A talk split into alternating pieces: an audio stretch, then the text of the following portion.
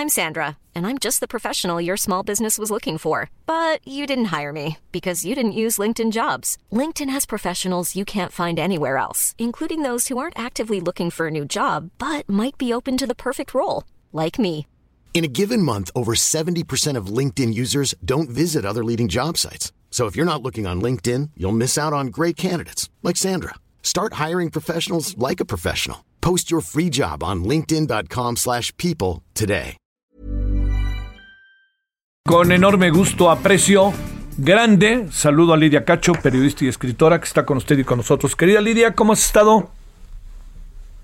Hola Javier, ¿qué tal? Bien, aquí un poco metida en esta, en este huracán que llegó de pronto. Oye, este, pero espérame, lo veías venir, ¿no? Iba a venir tarde que temprano esta vorágine otra vez, ¿no?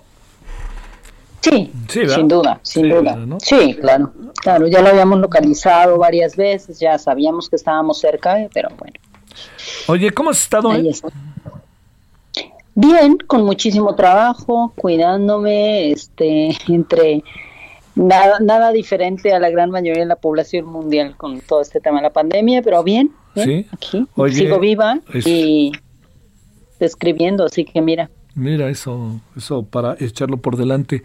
Oye, eh, déjame decirte, este, a ver, como para que dividamos en varias, como en tres, cuatro variables la conversación. Lo primero es, eh, yo decía al inicio de la emisión, en algún sentido se podría hacer justicia, pero no se ha hecho. A ver, ¿qué faltaría para que hubiera justicia en el caso de secuestro, en el caso de violencia en contra de Lidia Cacho? Bueno, me parece que hablar, es necesario hablar de justicia integral, ¿no? De, em, es decir, no es, no se trata solamente de que uno o varios de los sujetos implicados en, en este caso en mi tortura, eh, sean sentenciados o detenidos, ¿no? Se necesita desarticular las redes de tortura para que eh, podamos comprobar la no repetición, ¿no? Es decir, que no le vuelvan a hacer a nadie lo mismo, que ningún otro gobernador, alcalde, senador, presidente, hombre de poder se atreva siquiera a pensar que podría utilizar al aparato de justicia en México como un instrumento de venganza para proteger a las redes de delincuencia organizada en México. Entonces, la no repetición es una parte importantísima de la justicia y tendemos a olvidarlo porque porque pues estamos acostumbrados a celebrar como los mínimos, ¿no? Sí. Oye, este, Ese sería evidentemente como el paso uno, ¿no? ¿qué tan importante es el personaje detenido? A ver, Mario Marín es el exgobernador constitucional de un estado de la República Puebla eh, y su detención por tortura y por eh, la protección, por haber permitido la protección y avalado y, y fortalecido la protección en red de trata de niñas y niños de explotación sexual comercial es, es importantísima, ¿no? Es decir, eh, tiene que ver con que eh, con poder hacer historia para que los gobernadores sepan que eso es inaceptable para la sociedad y para la justicia mexicana. Entonces, Mario Marín no solamente tenía un gran poder, sino todavía hace muy poco estaba haciendo todo lo que estaba en sus manos para eh, lanzarse como precandidato a la presidencia de la República Mexicana. Cuando vio que eso era imposible, recordarás que todavía hace un par de años intentó lanzarse por el PRI como candidato al Senado de la República o alguna diputación. Lo que estaba buscando desesperadamente era mantenerse dentro del, del um, engranaje de la impunidad nacional que es el poder legislativo. ¿no? Y, y no lo logró.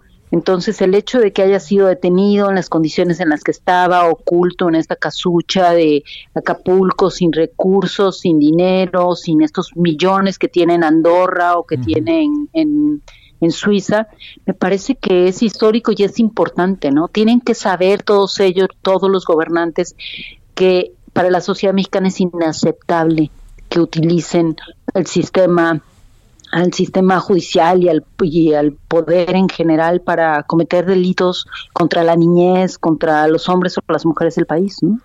Oye, este, eh, te decía que Ayer, en, todo este proceso, cuando ya se echó a andar la posibilidad de abrir el caso, de que tú fuiste a los tribunales, que denunciaste, eh, la detención de, de, este, de Zucarcuri acabó siendo una parte importante en el asunto.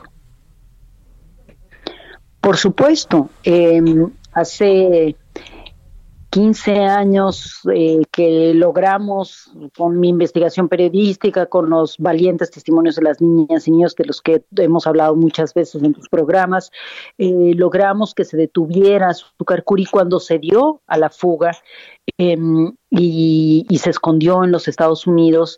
Em, nosotras sabíamos que iba a ser una batalla de largo aliento, y que tenía un costo enorme y ese costo pues lo pagamos en alguna medida las víctimas a quienes protegimos y, en gran medida yo y, mi familia, por supuesto, que ha resistido todos los embates y las amenazas y, y ahora también el exilio, ¿no? El costo que tiene en muchos, en muchos aspectos, no solamente el, el, um, digamos, el más concreto y directo que es tener que salir de tu país, sino además eh, las amenazas, el costo emocional, psicológico, a la salud, etcétera. Entonces, em, pues cuando Zúcar Curi es detenido y logramos eh, ir contra el sistema de corrupción e impunidad de todos estos que ahora estamos deteniendo, eh, sabíamos que, que lo que queríamos era sentar un precedente judicial. A mí te recordarás, lo platicamos muchas veces, Javier, la gente me decía, estás loca, ya date por vencida, te volviste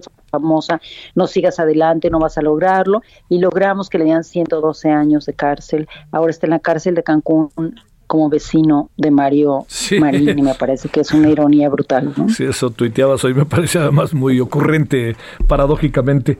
Oye, eh, a ver, hay otros políticos, no solo Mario Marín, que uno tendría no que, tendríamos que no perder de vista en función de lo que pasó? ¿Como quiénes? Sí, por supuesto que los hay, ¿no? Tenemos a, Emilio Gamboa, ¿no? que está ahí, todavía tiene una deuda con el país, bueno, tiene muchas deudas con el país, eh, pero en este caso en particular tiene una deuda enorme, ¿no? Hay, hay, todo, hay una llamada telefónica que algunas personas han olvidado, les recomiendo a quienes quieran recordarlo que se metan en, en YouTube y la encuentren. Es una llamada entre Emilio Gamboa Patrón y Nasif, el hoy prófugo perseguido por Interpol, que está en Líbano. Y, y él está agradeciendo el dinero para las campañas. La, eh, Emilio Gamboa le dice que va a pasar una ley en el Senado para, para la ley de juegos, para los casinos de Camil, y Camil dice que se espere que no lo haga.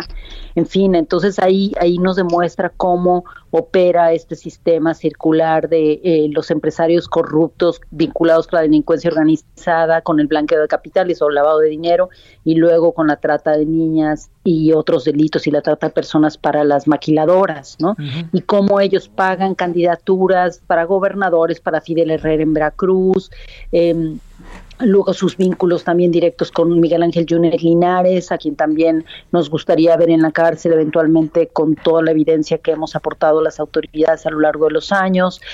Eh, y el ex gobernador de Quintana Roo, el ex gobernador de Chiapas, el de Oaxaca, es decir, tenemos una larga lista de, hombres vinculados con todos estos eh, delitos em, que, que interactúan, interactuaron en diferentes ámbitos, no solamente en el delictivo directamente con, con las niñas, con el abuso de niñas, sino también en otros, ¿no? Como el, lavado de dinero, que se, seguirá saliendo mucho más sobre lo de Andorra y va a arrojar luz sobre cómo ellos han sacado dinero a través de de quién. Y esto es algo importante porque también lo documento en mi libro, no solo en Demonios de la Edén, sino en Memorias de una infamia, pidiéndole a, la sociedad mexicana que, no que no olvide nunca que el lavado de dinero es una parte importante en los vínculos entre todos estos empresarios y políticos, no solamente la compra de candidaturas y el, la trata de, personas. Oye, eh, ¿qué hubiera pasado si la Corte hubiera tomado otra decisión de la que tomó? en su momento y que fue de alguna otra manera pues, la exoneración de Mario Marín, ¿no? De alguna otra manera fue eso, ¿no? Definitivamente fue la exoneración de Mario Marín. Lo que pretendíamos con, con el caso que propusimos a la Corte de la investigación eh, y el ministro Silva Mesa lo dejó clarísimo, era, eh, entre otras cosas, además de, reconocer que fui, había sido torturada por eh, órdenes del gobernador Marín y que en colusión con otro con una larga lista de 17 servidores públicos y vinculados con Kamil Nasif, hubiera Mario Marín hace 13 años ido a juicio político con toda la evidencia que tenemos ahora y que teníamos entonces lo hubiéramos podido juzgar y se lo hubiera sentenciado. Es decir, yo no hubiera tenido que pasar 13 años huyendo de ellos, em, recibiendo amenazas, sicarios en mi casa y todo lo que me han hecho, que son ellos los que lo han hecho, eh, sí, eh, la el único voto que nos faltaba, que era el que parecía el indicado, el de la, entonces jueza ministra de la Suprema Corte, Olga Sánchez Cordero, que eh, abanderaba los derechos de la mujer y de la niñez, y, que nos dio el revés, ¿no? Porque los otros ministros ya sabíamos, y la ministra Margarita, sabíamos que ellos estaban con el PAN, con Fox, con el presidente, ¿sabes? Estaba clarísimo que ahí no íbamos a ganar la batalla pero, pero con Sánchez Cordero sí fue un revés brutal, porque si ella hubiera votado a favor eh, de lo que ahora ya sabemos, que efectivamente fui torturada y lo reconoció ella misma, además le tocó estar ahí, no, lo quiso reconocer públicamente, porque no quiso estar en la, en la disculpa pública, mandó a Alejandro Encinas, pero eh, pues sí, la historia, la, usted, la historia hubiera sido muy distinta también para las víctimas, Javier. Las niñas y niños en aquel entonces eran muy pequeños todavía y estaban todavía viviendo el embate por todos lados de la, de la, de la violencia y la defensa política de Curi, los actos de corrupción para liberarlo. Y si hubiéramos ganado en ese momento, las víctimas hubieran sentido un gran, gran alivio y se hubieran sentido respaldadas por el Estado mexicano, ¿no? Entonces, por eso digo y diré hasta el día que me muera que Olga Sánchez Cordero traicionó la causa de las mujeres y las niñas. No es cosa menor, no traicionó a mí, a Lidia Cacho, traicionó una causa de país. Oye, a ver, déjame plantearte algo que medio te adelante. Eh, anoche conversamos con el eh, ministro Genaro Góngora Pimentel. Eh, dijo, dijo al final algo muy, muy, muy divertido y cierto, dice, eh, Lidia es una mujer inteligente, ha hecho un gran trabajo y además está re guapa. Así lo dijo. Entonces, eso es, eso es para, para, para uno más de tus, de tus fans, como dice por ahí. A ver, pero déjame plantearte por qué me parece tan importante el asunto. Dio todo un contexto que sé que conoces y habló de que le habrían ofrecido a cada uno de los ministros de la Corte 15 millones de pesos para votar a favor de Mario Marín y que hubo quien dijo, denme el doble, y dijo, y se lo dieron. Le pregunté luego quiénes eran los ministros de la Corte y dijo, ya no me acuerdo. Bueno, que, que a la distancia, porque sé que tú lo sabes, de esto, ¿qué puedes decir para ratificar tu visión de la votación en aquella ocasión? Bueno, es que, mira, me hace sonreír, Javier, porque es evidente, esto ya lo habíamos hablado cuando estaba sucediendo. Sí. Eh, yo recuerdo em, aquel momento eh, que de hecho creo que lo narro en Memorias de una infamia, en el que eh, fui a la Suprema Corte a visitar al ministro Silva Mesa porque tenía que darle información y tal para la investigación que estaban haciendo en mi caso y entré y estaba totalmente desencajado y él me contó cómo habían llegado eh, representantes de Salinas de Gortari a sentarse a su mesa con él y con los otros ministros y ministras a em, hacerles ofertas por un lado y por otro lado amenazas. No era, eh, ya sabes, plata o, o, descrédito o lo que sea, ¿no? plomo, no tan abiertamente, vete tú a saber qué. Sí. Eh, pero sí era clarísimo y, y, él se levantó y me dijo, yo no sé usted cómo puede vivir, ha vivido todos sus tantos años de su vida, no toda su vida, pero buena parte de su vida con amenazas de esta naturaleza. Es que es increíble que se atrevan a hacer esto que están haciendo con nosotros en su caso. Esto nos muestra la magnitud de los intereses que está tocando sus investigaciones. Y, como no le bastó, después de eso tuve eh, un reencuentro inesperado para mí a través de mis abogados, del despacho de abogados que tenía antes, no del actual evidentemente, em, con Carlos Salinas de Gortari, que quería negociar conmigo em, tirar abajo el camión, como dicen entre los abogados, a Mario Marín, entregármelo, entrecomillado, a cambio de que yo eh, hiciera yo sé qué cosas. Eh, y, la verdad es que como lo mandé a volar, ni siquiera preguntarle qué, qué era lo que yo quería, ¿no? Eh, tenía otros intereses porque tenía negocios en, en Puebla, en fin, ¿no? Los intereses económicos y políticos y capaces de sacrificar a uno de los suyos. Y obviamente lo mandé a volar y me dijeron, nunca vas a ganar la batalla. Entonces hoy le mando saludos a Carlos Salinas de Gortari desde el exilio para decirle que Mario Marín está en la cárcel de Cancún y que no lo necesite ni lo utilizaría.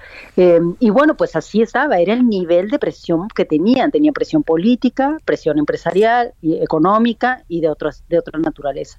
Y además no podemos olvidar que Olga Sánchez Cordero muy, es y fue siempre muy cercana a Mario Fabio Beltrones. Entonces, pues mira, basta, ¿no? Como revisar la historia y los hechos y los datos y la evidencia para, para entender por, por por dónde se decantó cada uno de los jueces de la Suprema Corte y las juezas en ese momento, porque también estaba otra mujer, ¿no? Eran tú, ¿Tú supiste eh, del tema del dinero o no?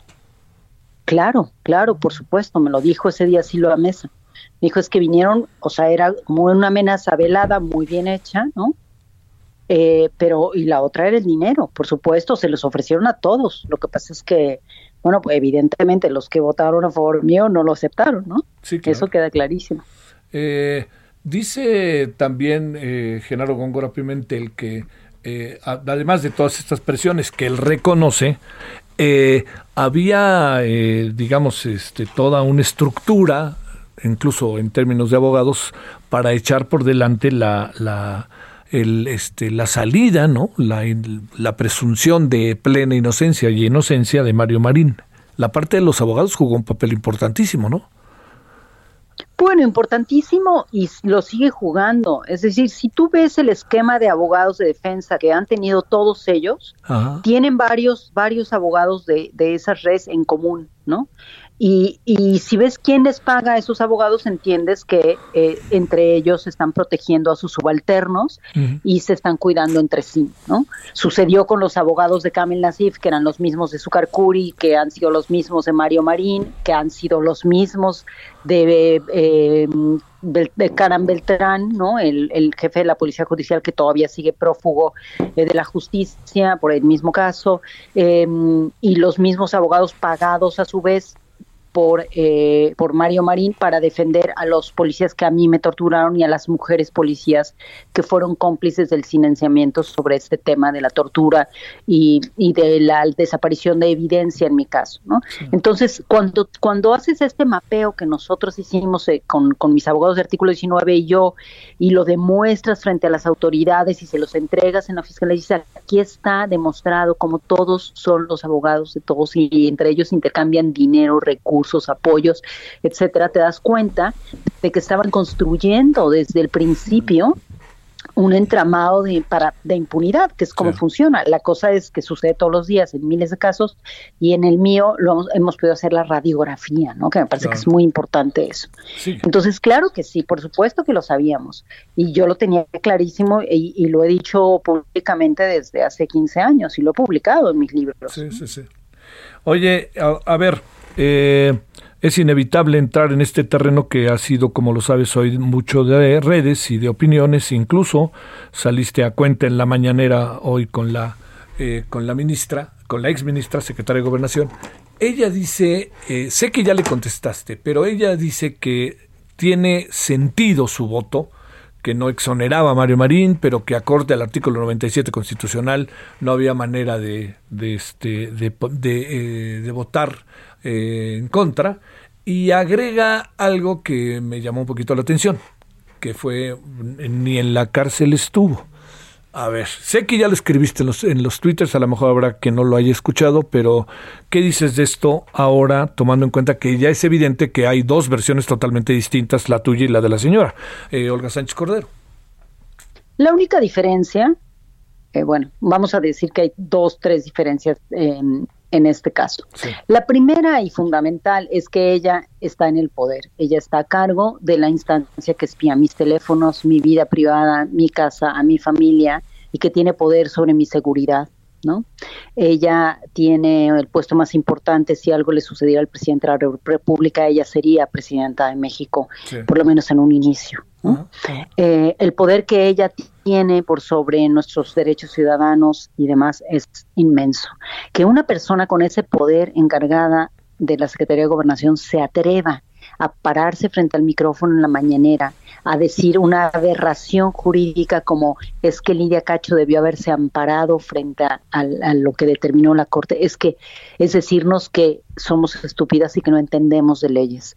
Em, una. Dos, cuando dice ni siquiera pisó la cárcel, eh, y todos lo sabemos, está haciendo noticias falsas, mintiendo, eh, y lo hace eh, porque es claro que su interés está en la protección y la defensa de Mario Marín, ¿no? A quien, para, quien sí pide justicia y para quien sí pide un trato em, justo, etcétera, etcétera, en la mañanera, pero no, no lo hizo para mí en ningún momento y ahora incluso desestima mi estancia en la cárcel donde estaba todo organizado para que fuese violada, donde eh, también recibí parte de toda esta tortura que testificaron a más personas que estaban dentro de la propia cárcel, en fin, ¿no? Entonces, decir, atreverse a, mentir de esa manera en, nombre del presidente, porque ella está ahora hablando ah, en ausencia del presidente, eh, me parece brutal, me parece que la desnuda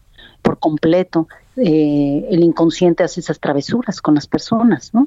y, y, bueno, esa es, la, esa es la segunda. Y la tercera es que diga que su voto eh, no significó la, la, impunidad de Mario Marín también es una gran mentira. Yo le recomendaría que leyera el libro Las costumbres del poder, el caso Lidia Cacho, escrito por los ministros que votaron a favor y que explican por qué el voto de Olga Sánchez Cordero eh, estaba no estaba basado en los principios de la ley, sino en, en la construcción de la impunidad.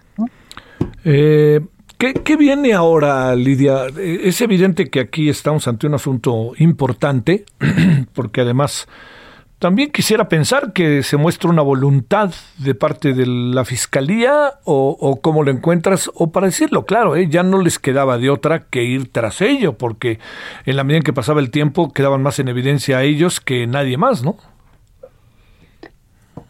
Javier, siempre hemos hablado en tu programa eh, sobre un tema que es fundamental reconocer, que es dentro de todas las instancias del Estado, de todas absolutamente, hay personas éticas, respetuosas, responsables, que están dando la batalla al interior de estas instituciones, intentando que se, no solamente que se cumpla la ley, sino que se hagan las cosas de manera clara, transparente. Y este gobierno no es la excepción, es decir, sí hay personas dignas, eh, legales, que están ahí dando una gran batalla y dentro de la fiscalía, no en los altos mandos de la fiscalía evidentemente, pero en, los mandos intermedios hay personas que sí dieron la batalla, que sí le están dando y que nos lo han dicho todo el tiempo a mis abogados y a mí. Es decir, nos dicen es que damos un paso y alguien nos traiciona y filtran esto y ¿no? Entonces, bueno, e, efectivamente nosotros hemos dado toda la información eh, consistentemente a la fiscalía cada vez que alguien nos avisa, porque a mí mucha gente me escribía, es que Mario María está en tal lado y después descubrimos que era cierto, ¿eh? Ojo, que mucha gente que me dio información después descubrimos que era cierto porque el propio fiscal me decía es que sí estaba ahí, pero lo estaban protegiendo tal grupo criminal y logró escaparse antes de que pudiéramos detenerlo, ¿no? Entonces, eh, sí, no les quedaba de otra, pero sobre todo no les quedaba de otra porque, porque, porque hay suficiente, están todos los elementos de prueba para que lo detengan, porque hay órdenes de aprehensión internacionales contra ellos. Y, tenían que hacerlo, ¿no? Y teníamos la información constantemente, entonces, pues, y hay gente decente allá adentro que sí quería tenerlo, incluido gente dentro del grupo, de los grupos, del grupo policíaco de, de aprehensiones que estuvo ahí, ¿no? En la detención. Y, y bueno, eso hay que reconocerlo. Oye, el siguiente. Ahora, ¿qué, qué, ¿qué sigue? ¿Camel Nasif es clave?